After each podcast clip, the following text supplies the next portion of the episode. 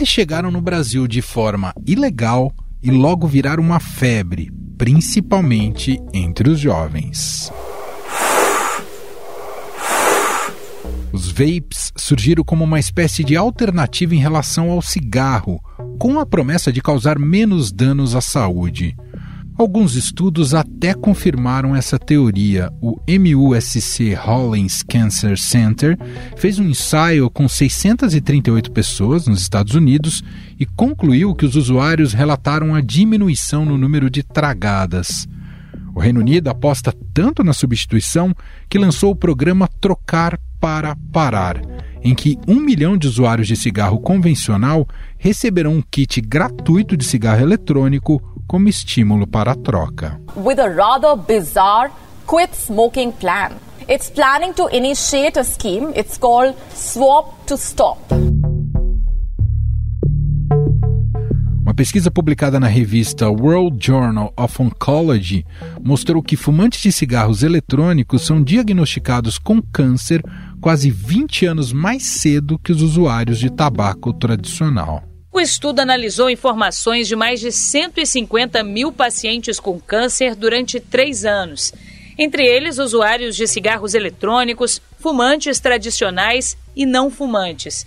E concluiu que entre os usuários do vape, o diagnóstico de câncer costuma vir por volta dos 45 anos.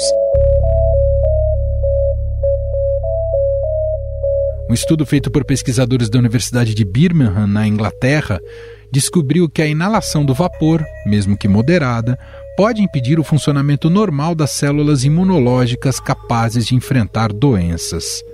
A ideia de que o cigarro eletrônico é menos nocivo do que o convencional também é contestada pelas autoridades de saúde. Seis mortes nos Estados Unidos acenderam um alerta para o uso dos cigarros eletrônicos. Já são quase 500 pessoas internadas com uma doença grave no pulmão, entre elas crianças e adolescentes. Além da nicotina, os vapes contam com outras duas substâncias essenciais, o propineloglicol e o glicerol, ambos solventes que ajudam a nicotina a dissolver e produzir a fumaça. O propilenoglicol gera uma substância conhecida como formol, que é considerado cancerígeno pela Agência Internacional de Pesquisa em Câncer. O vapor do cigarro eletrônico também pode conter outras substâncias potencialmente danosas, incluindo aromatizantes e metais pesados, como níquel e ferro. Há ainda a chance de encarar a chamada lesão pulmonar associada ao uso de cigarros eletrônicos. A nova doença tem nome, EVALE, sigla em inglês para lesão pulmonar causada por cigarro eletrônico. Entre 2019 e 2020 houve um surto nos Estados Unidos com quase 3 mil internações e 68 mortes. No Brasil, o Ministério da Saúde não tem dados oficiais. Especialistas afirmam que por aqui a doença é subnotificada e confundida com Covid, porque os sintomas são bem parecidos.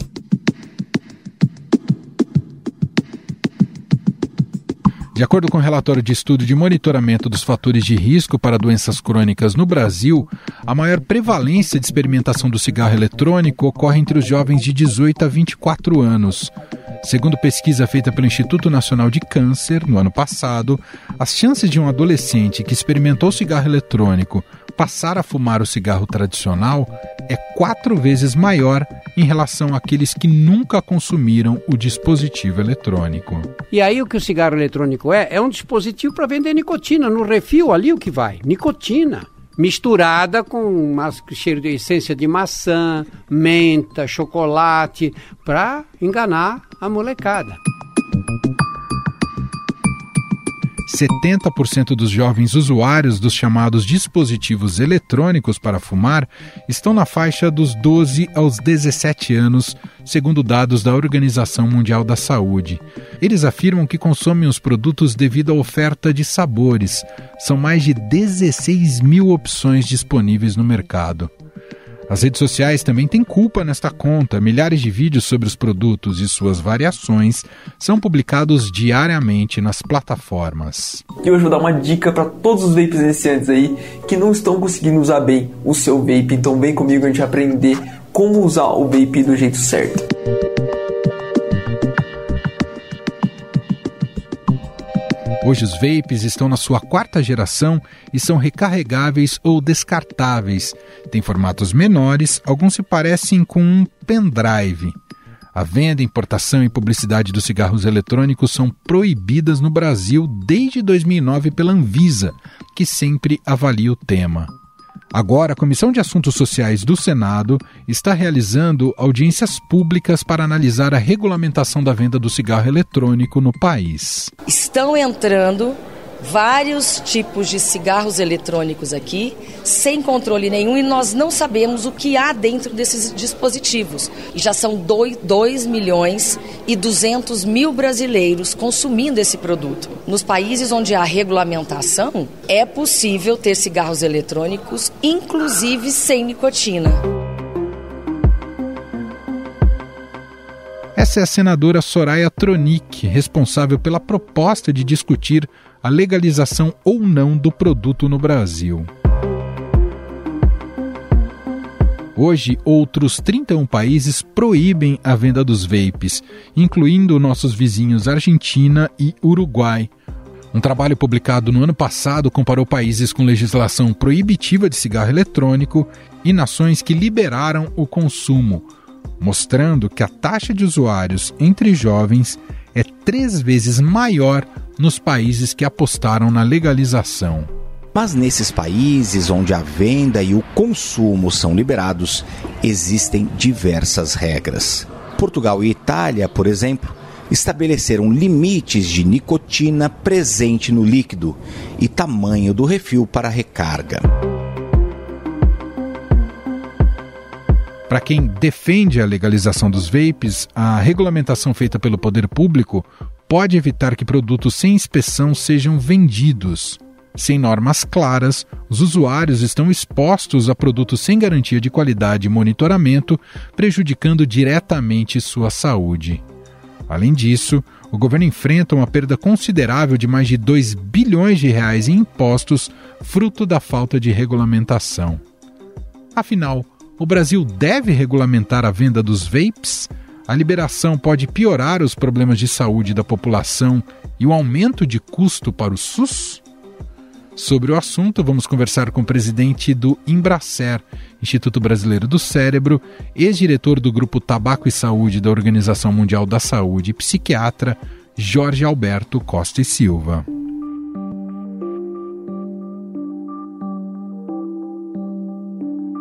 Olá, doutor, seja muito bem-vindo, obrigado por estar aqui com a gente. Muito obrigado, Emanuel Bonfim. Um prazer também. E cumprimento, cumprimento a todos os que nos escutarem. Doutor, o principal argumento de quem defende o cigarro eletrônico é que ele funcionaria como um substituto menos nocivo dos cigarros tradicionais, seguindo um pouco a lógica da redução de danos. Queria te ouvir primeiramente sobre este aspecto. Essa defesa faz sentido ou ela precisa ser contestada? Não, contestada não. Ela faz sentido você pode querer, uns querem mais, outros menos, mais detalhes de como isso se passa, né? porque os malefícios do tabagismo na forma tradicional da nicotina é, já são bem conhecidos há muitos anos. Né? Então, uma abordagem nova, dizendo que o tabaco e a nicotina que ele contém são menos danosos, ele é válido, mas o que muitos querem é uma confirmação de baseado em que dados científicos mostram que essa nicotina tem menos substâncias tóxicas do que a nicotina do tabaco tradicional aí usado nos cigarros. Mas não se pode negar esse argumento. Esse é um argumento válido e até o torço para que isso eh, seja mesmo assim, porque sendo assim, ele valida a hipótese de que vai se substituir um cigarro e um tabagismo danoso, já conhecido, mais do que conhecido do mundo, por um não outro mesmo produto aperfeiçoado e que não teriam tantas substâncias tóxicas, assim não faria tanto mal. Então, sendo assim, ele é bem-vindo. Você pode não, não gostar, dizer que não, negar, mas você não pode ir contra este argumento. O caminho da regulamentação, doutor, tende a tornar mais seguro, como o senhor muito bem destacou, seguro tanto para o usuário quanto também para estruturar toda essa cadeia e o controle dessa cadeia, doutor? É evidente. porque aí vai estruturar tudo, vai organizar o caos que está, a bagunça que está, você está entendendo? Quer dizer, não adianta você ser contra dizer que está proibido, porque está aí na frente todo mundo, pelo amor de Deus, você abre os olhos, vai na rua, todo mundo usando isso aí, e você não sabe o que, que estão usando dentro. Aí aparece um que morreu, alvéolos destruído, você sabe lá o que, que ele botou ali dentro daquele é, vaporizador certamente aberto e não o controlado, que é o fechado. Então, por si só, tem gente que diz, ah, mas o vaporizador faz mal. Então, me explica como é que ele faz mal, você está entendendo? Né? Eu acho que o que faz mal não é aquele regulamentado que vai ser feito dentro das regras da Anvisa, que é a agência regulatória do Brasil, uma das melhores do mundo. E isso não vai fazer mal, porque senão a Anvisa não vai, não vai permitir. O tabaco não vai, não vai ser permitido também se ele fizer mal, você está entendendo? Então, aí junto, eu, eu estou seguro, porque nós temos uma agência regulatória com credibilidade no mundo. Doutor, como é que o senhor observa o fato do, desses vaporizadores, além de ter esse apelo é, digital, de ser considerado aí um, um, cigarro eletrônico, tem essa questão da saborização. Né? Quando você fuma um cigarro convencional, você já tem de imediato a consequência ali do que é fumar com um cheiro ruim. De alguma maneira você lida com, com um problema de imediato. O outro seria muito light a ponto de parecer que você não está fumando algo nocivo. Esse é um aspecto que precisa ser abordado numa regulamentação? Claro. A regulamentação é que vai dizer se esse sabor adocicado, odor agradável, ele vai estimular o garoto, a infância, a criança, o adolescente, a se apegar mais ou menos. É lógico que se for mais agradável, deve estimular, mas eu não sei se isso daí. Então, cabe à agência regulatória. Eu não quero condenar ninguém. Todo mundo diz que tudo é, todo mundo é inocente, até que seja condenado. É a mesma coisa. Isso aí vamos julgar, você está entendendo? E aí, depois de julgado, nós vamos ver se ele vai ser condenado ou não. Então, é uma discussão boa? É, entendendo? É uma discussão válida. Tem que ser regulamentada sim. O produto vem num pacote, né? E tem coisas visuais, tem coisas que estimulam os órgãos dos sentidos todos, né? O olfato, o paladar, né? A vista, em suma. Muitas coisas é, estão em jogo nesse processo mas eu sou pela palavra regulamentação e pelo procedimento de regulamentação. Isso resolve tudo. E aí você acaba essa discussão a favor e contra, você está entendendo? A favor e contra não leva a nada. Você tem que achar um, um meio termo. Eu aprendi isso desde cedo nas minhas funções né, da ONU, da Organização Mundial de Saúde. Em toda disputa, quando há um perdedor, todo mundo perde aparentemente parece que um ganhou, aquele que ganhou vai perder um dia também. Tá então tem que ver uma coisa que todos entrem de acordo para uma coisa, permitir um certo prazer, porque é da natureza humana buscar o prazer, dentro de coisas saudáveis, você está entendendo, né? Chocolate é uma coisa maravilhosa, né? Aí tem gente, ah, mas você não pode comer muito. Não, não deve exagerar. Tudo exagerado é ruim. Mas você não vai proibir o, o chocolate, porque ele pode aumentar é, a de infarto, de stroke. É uma desgraça a vida sem chocolate. O chocolate tem, é, como tudo que é bom, o açúcar faz mal, o açúcar em excesso faz mal. Tanto é que os produtos que têm açúcar, que têm gordura, estão lá na caixinha onde está, o que que tem. E aí cabe a cada um de julgar se aquilo é bom para ele ou não, você está entendendo? Mas só vai entrar no mercado com regras, né, com regulamentação. Eu mesmo fui o indivíduo mais contra o cigarro, fui eu, dentro da OMS, fui eu que fiz parar de fumar em avião, em lugares fechados, durante a minha gestão, que eu escolhi as pessoas certas para dirigir esse programa de tabagismo. E não tinha dúvida, foi um sucesso. O Brasil tinha 48% de fumantes adultos, né? E depois que entrou em 91, 92, quando nós começamos essa luta toda e trouxemos para o Brasil, baixou para 12, 13% só o número de fumantes. Olha quantas vidas foram salvas. Um progresso. E se podemos salvar mais vidas agora com esse novo procedimento, ninguém pode ser contra. Agora, evidente, um lado que vai produzir isso tem que provar, e o outro lado que autoriza isso tem que autorizar ou criar é, perguntas, demandas, que vai ser respondido no processo do fenômeno. Né? Do ponto de vista químico, doutor, desse mecanismo do cérebro, por que, que é tão difícil vencer a dependência da nicotina, doutor? Qualquer dependência é difícil de vencer. Agora, a nicotina, que entrou no mercado com, com o tempo, ela foi sendo acrescentada a várias substâncias que aumentavam o poder dela de gerar adição no cérebro. Isso é sabido. É, na folha do tabaco, o poder de adição da nicotina. Então, isso é uma coisa que você pode, como você pode aumentar, você pode diminuir também.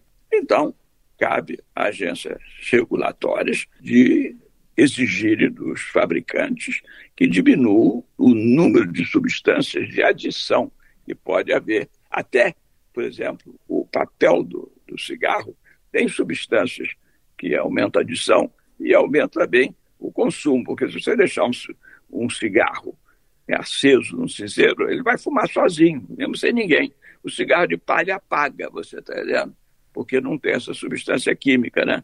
Cigarro de palha, você tem que ficar ali o tempo todo dele. Então, é, existe uma série de mecanismos que podem aumentar o poder aditivo da, da substância ou reduzir. Mas tudo, repito, é uma matéria de, de regulamentação. O fato, doutor, do grande consumo dos cigarros eletrônicos estar entre os mais jovens e até adolescentes traz pistas também de um debate sobre saúde mental na nossa sociedade, doutor? O jovem, ele vai atrás sempre da novidade, ele vai sempre atrás do prazer, você está vendo, em tudo, em tudo. Na época que o AIDS apareceu no mundo, eu ajudei muito a luta de proteção contra o AIDS, usando toda uma mensagem sexo seguro, sexo com proteção. Foi dificílimo, você está entendendo? Foi dificílimo. Mas pouco a pouco se passou com técnicas, se aprendeu o neuromarketing, como é que você influencia o cérebro a aceitar uma ideia que é positiva. Mas ele pode aceitar uma ideia negativa também. Tudo depende da maneira como você vai usar a mensagem para o cérebro. Hoje existe todo um, um ramo da neurociência que é o neuromarketing, né? Então, mesma coisa, você, por jovem, vai sempre atrás do novo, sempre atrás do desconhecido e sempre atrás do prazeroso. Prazeroso, às vezes, é, é grave. As drogas prazerosas são gravíssimas. E quanto mais prazerosa, mais grave e maior poder de adição. Então, a gente tem que tomar cuidado com isso? Tem, você está entendendo? Mas não precisamos botar no mesmo patamar todas. Tem umas que são muito piores do que outras. Né? Para a gente fechar, doutor, a Anvisa errou lá em 2009 quando apenas proibiu o cigarro eletrônico ou a gente não tinha amadurecimento ainda para enfrentar esse debate da regulamentação? Não tinha. A Anvisa acertou naquela época. Era o, o que ela tinha em mão naquele momento. Mas tanto é que ela mesmo está querendo saber se ela faz a revisão ou não porque o mundo evolui, meu amigo, vai para frente. O que é ruim hoje, amanhã pode ser bom. A talidomida, não foi do seu tempo, que botou aqueles defeitos nas, nas crianças, né, cuja mãe usava a talidomida, que nascia sem braço, nascia sem defeito, foi uma droga maldita. Hoje ela está no mercado, pancenias é uma droga bendita para essa indicação. Ela é fantástica, já foi proibida, condenada, mas depois descobriu que tinha um cantinho que ela era boa, você está entendendo? E assim, quanta coisa já foi condenada e depois foi reabilitada quando se descobriram outras coisas para ela. Então, nada é eterno nesse mundo. Tudo é passageiro e tudo evolui. Ou para bem ou para mal, evolui para terminar. É aquela lei de Darwin. Os melhores sobreviverão, os outros vão desaparecer. Então, ela na época acertou em cheio. Ela fez o que ela tinha condições de fazer naquele momento. Agora, ela mesma está se questionando se é devido de todos os dados novos, se isso merece uma revisão. Olha como é que essa agência é boa. Ela não é radical. Ela admite que os tempos mudam. Já tem mais de 10 anos disso aí. O mundo muda muito rápido. Talvez ela agora possa revisar isso e autorizar e regulamentar. Vamos ver. Isso aí, vamos ver. Mas que não dá é para a gente ser radical. Muito bem, nós ouvimos aqui o psiquiatra Jorge Alberto Costa e Silva, presidente do Embracer, Instituto Brasileiro do Cérebro, foi diretor internacional da OMS, Organização Mundial da Saúde, em Genebra. Doutor, muito bom te ouvir. Obrigado aqui pela entrevista, viu? Obrigado a você. Boa sorte.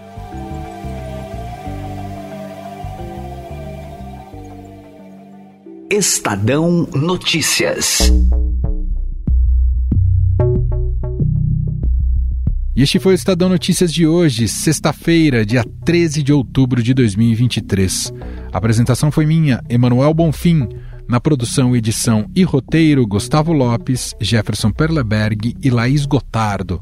A montagem é de Moacir Biasi. E o nosso e-mail, podcast.estadão.com. Um abraço para você e até mais.